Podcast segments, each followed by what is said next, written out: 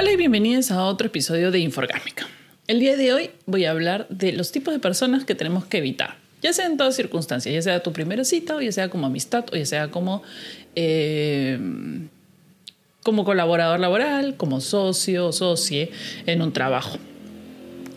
Eh, es, son, son categorías así como súper eh, al azar y súper este, generales. ¿no? no voy a entrar en detalles ni voy a enumerar el tipo de personas, pero voy a ir hablando un poco de ellas. La primera, eh, y esta es, creo que ya he hablado de eso en un video anterior que se llama Amigos Tóxicos, es el amigo tóxico.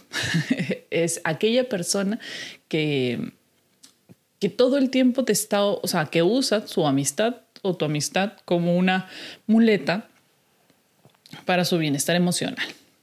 Es decir, que saca provecho de la amistad, ya sea contándote cosas todo el rato o malondeando tus eh, logros, digamos. O sea, es un amigo, un amigo, puede también ser una pareja y que tiene el comportamiento es, sus problemas siempre son más, más grandes, sus problemas siempre son mayores, nunca te ha dicho algo positivo y, y vive absorbiendo tu energía constantemente.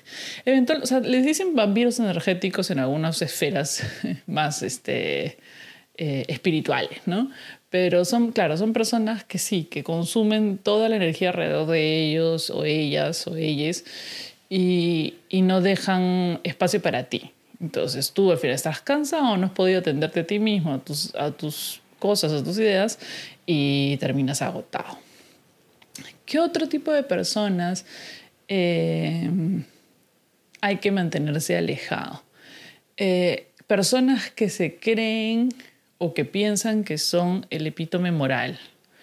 Es decir, que constantemente están juzgando a otras por sus deseos, este, comportamientos o por sus decisiones a nivel moral y consideran superiores por no haber hecho esas, tomado esas decisiones de repente es un amigo, de repente es tu esposo que tú lo ves criticar a otra persona, eventualmente te critica a ti porque no estás a la altura de su capacidad moral, o de repente te juzga por tu pasado, o te juzga por, em, por, por, cómo te vistes, o te juzga por tus decisiones, como que no sabes decidir bien, como...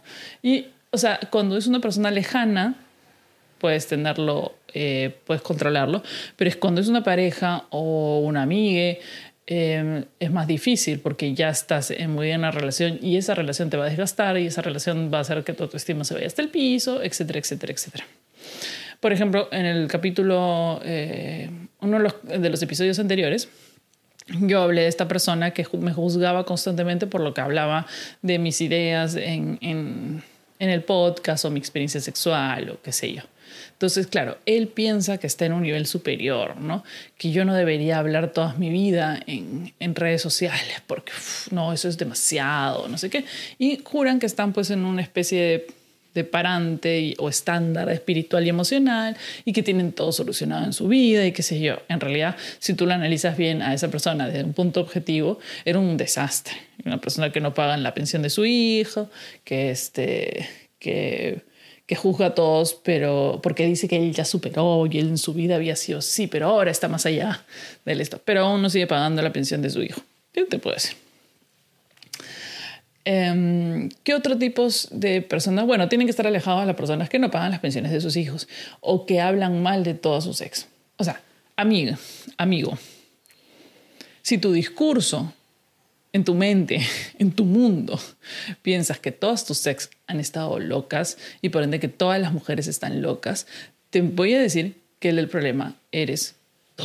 Sí, no hay, o sea, la probabilidad es de que realmente te han tocado 10, 20, 30 personas que están, eh, que tienen problemas realmente mentales a, a, un grado tal que puedan mentir o que puedan este, manipular constantemente, qué sé yo es muy extraño.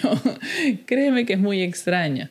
Y de repente el que está generando que esas personas tengan ese mecanismo de defensa en su vida o que actúen de esa manera, de repente eres tú. Hay que analizar. Si tú tienes, si hay 20 mujeres que, que este, las que tú dices que son ex y que están locas, pero tú eres el cuerdo. Y luego esas 20 mujeres, la mayoría de ellas tienen relaciones posteriores saludables con otras personas. Entonces yo creo que debes este, analizar tu vida, más bien. ¿Qué otro tipo de personas tenemos que estar con cuidado, sobre todo a nivel social eh, o de trabajo o laboral? Son aquellas personas que tienden a echarle la culpa de todo al resto y que piensan o se victimizan constantemente, ya sea personal o laboralmente. Yo he trabajado con personas que realmente su trabajo era, y generalmente son las que, se dedican a los rubros de creatividad a veces, ¿no? Eh, como tienen de repente una sensibilidad, percepción diferente, piensan o son las víctimas de todas las circunstancias a su alrededor. Nunca son ellos culpables de nada de lo que les pase. Entonces culpan a las parejas, culpan a los amigues, culpan a las personas del trabajo, pero ellos son una especie de víctima de las circunstancias. Eh, y dicen, siempre tienen frases como, ay, es demasiado trabajo, ay, no puedo hacer todo, no pueden ayudarme, sobre todo en el trabajo. El trabajo siempre son las personas que tú ves, o sea, toda la oficina concuerda que la persona no está trabajando en lo más mínimo. Y esa persona es la única que se queja todo el día de la supuesta gran cantidad de trabajo. O cuando le mandan gran cantidad de trabajo, ay, no puedo. Yo trabajaba en una oficina donde había una persona que era una, la creativa. Básicamente no hacía nada en todo el día y se quejaba de todo el trabajo que tenía. Y se quejaba si nos teníamos que quedar tarde. Y toda la gente, todos nosotros así diseñando, así como, ok. Em, esas personas también son peligrosas en diferentes ámbitos. En el laboral porque pueden meterte un cuchillo por la espalda. eh, y porque si han llegado donde han llegado en el puesto es porque tienen cierto grado de carisma o son amigos de los jefes o, o cosas así. Entonces es peligroso en el sentido laboral porque sí te pueden serruchar el piso, meter una puñalada por la espalda o empujar del carro. Eh, lo que hacen, o sea, sobreviven a base de relaciones sociales, más que otra cosa. Entonces florean al jefe, florean a los amigos, tienen los puestos de trabajo con puro floro, puro, puro bla, bla, bla. Y cuando viene a la hora de la hora, tienen una presentación, trabajan en un grupo en conjunto, hay una presentación, empujan al, al, que no lo tiene, al que no tiene la labia, al que no tiene el flor o al que simplemente ha estado trabajando todo eso. Si hay algo malo, lo empuja y dice, es que no me ido lo suficiente, es que no trabaja lo suficiente y, y rajan todo el día. Son personas que hablan mucho de las otras personas. Otro tipo de personas, ya que entramos a ese rubro, son aquellas personas que rajan años atrás conocía, cuando ya empezaba a socializar con gente que venía de otros países, es decir, cuando era brichera. Una de las cosas que más le asombra a muchos extranjeros es la capacidad de los peruanos de hablar mal de las otras personas a sus espaldas. O sea, todo, todo, todo es raja. O sea, viene, es un grupo de amigas, se va una de las amigas y todas rajan de la ropa que tuvo, de su relación, de por qué está con ese, y todos hablan a sus espaldas. Nadie puede decirlo en su cara. Y también de eso se peca porque muchos peruanos no decimos las cosas en las caras de la otra persona o pensamos que decirlas estás agrediendo a la otra persona y no es así. Es así, yo te digo, oye, mí esos zapatos mm, no me parece que van. Puedes decirlo de maneras bonitas, puedes decirlo de manera agresiva, pero eso no quiere que estés insultando a la persona. Y los peruanos no sabemos recibir ese tipo de comentarios. Pero todo lo hacemos a espaldas del otro. Lindo, ¿no? bueno, sí, una persona que así sea tu mejor amiga y nunca supuestamente ha rajado de ti y te hable de todas las otras personas, tiene un, primero tiene un problema psicológico complicado y lo segundo es que no sabes en cuánto se vaya a voltear, obviamente está rajando de ti. Y ya, bueno, tú puedes aceptar, ¿no? Vivir con esa persona, aceptar a esa persona como es y saber que está rajando de ti, pero tienes que tener mucho cuidado, ¿no? El rajar es una actividad que creo que deberíamos dejar de lado y, este o convertirla en una crítica constructiva. O sea, si tú ya vas a hablar de algo que te parece que es totalmente normal, yo puedo hablar del trabajo de otra persona eh, y criticarlo. Todos tenemos el derecho de opinar de formar una opinión o una crítica constructiva hacia las personas en todos los ámbitos, laboral, eh, eh, social, etcétera, etcétera, etcétera. Pero se convierte en un raje cuando ya estás dando una opinión tuya eh, con odio con cierto afán de minimizar o, o, no darle crédito a la persona por sus actos o por sus ideas, y cuando no se lo dices en la cara. ¿Entienden? Entonces, eh, ese tipo de comportamiento, ese tipo de tradición que tenemos los peruanos de hablar cuando la persona se da vuelta, y sobre todo entre amigos, ¿no? Eso las personas, o sea, una persona que es así no es una buena persona. Discúlpeme, pero rajar de las demás personas es lo peor que se puede hacer.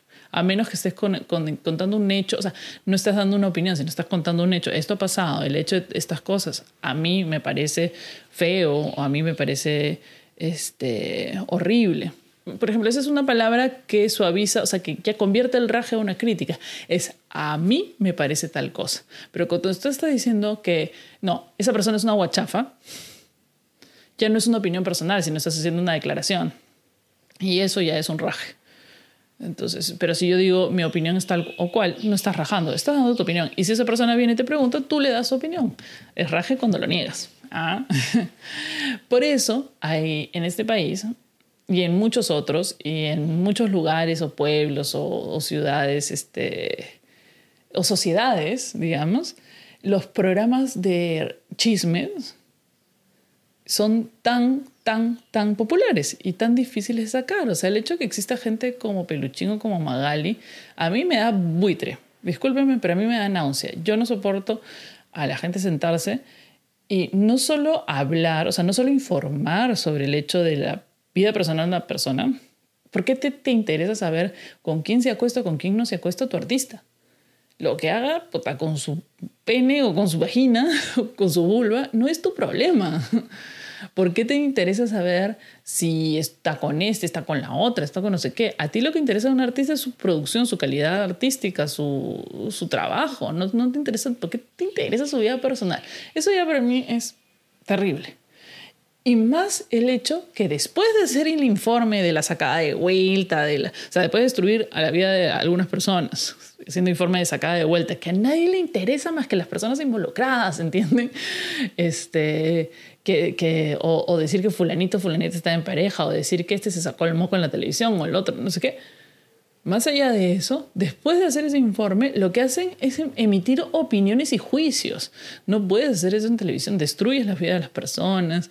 Este, tú cuando, yo siento que cuando la gente consume esto son unos, unos, unos, este, unos monstruitos que odian y después se vuelven haters y escriben cosas horribles en internet.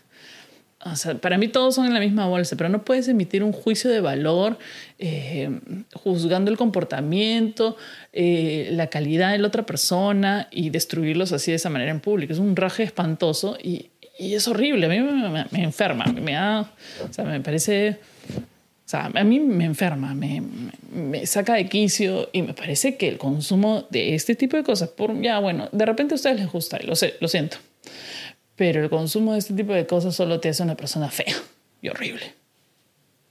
Me disculparán, se irán sin 500 del, del canal, como se han ido por mis, mis este, opiniones políticas, pero no, no puedo no decirlo. Eh, ya me puse intensa. ya me puse intensa, pero es así, es, o sea, es una forma de promover los haters y esas cosas y ese odio.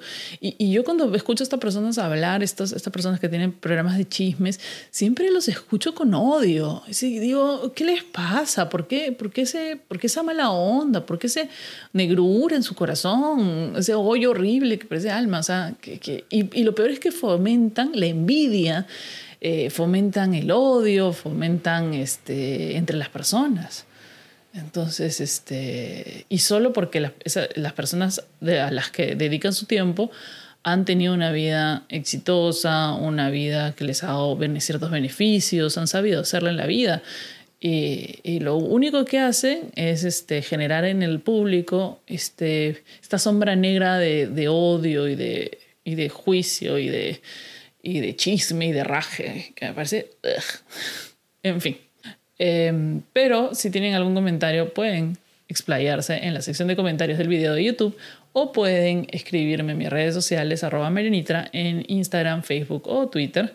Eh, si les parece chévere el episodio y no les parece que he tocado su fibra porque ustedes ven Peluchín o ven Magali, Bueno, si, en fin, si les ha gustado lo que he dicho en este episodio, si consideran que es algo que la gente debe saber, conocer, eh, pues compartan este episodio en sus redes sociales y nos vemos en el siguiente episodio de Inforgámica.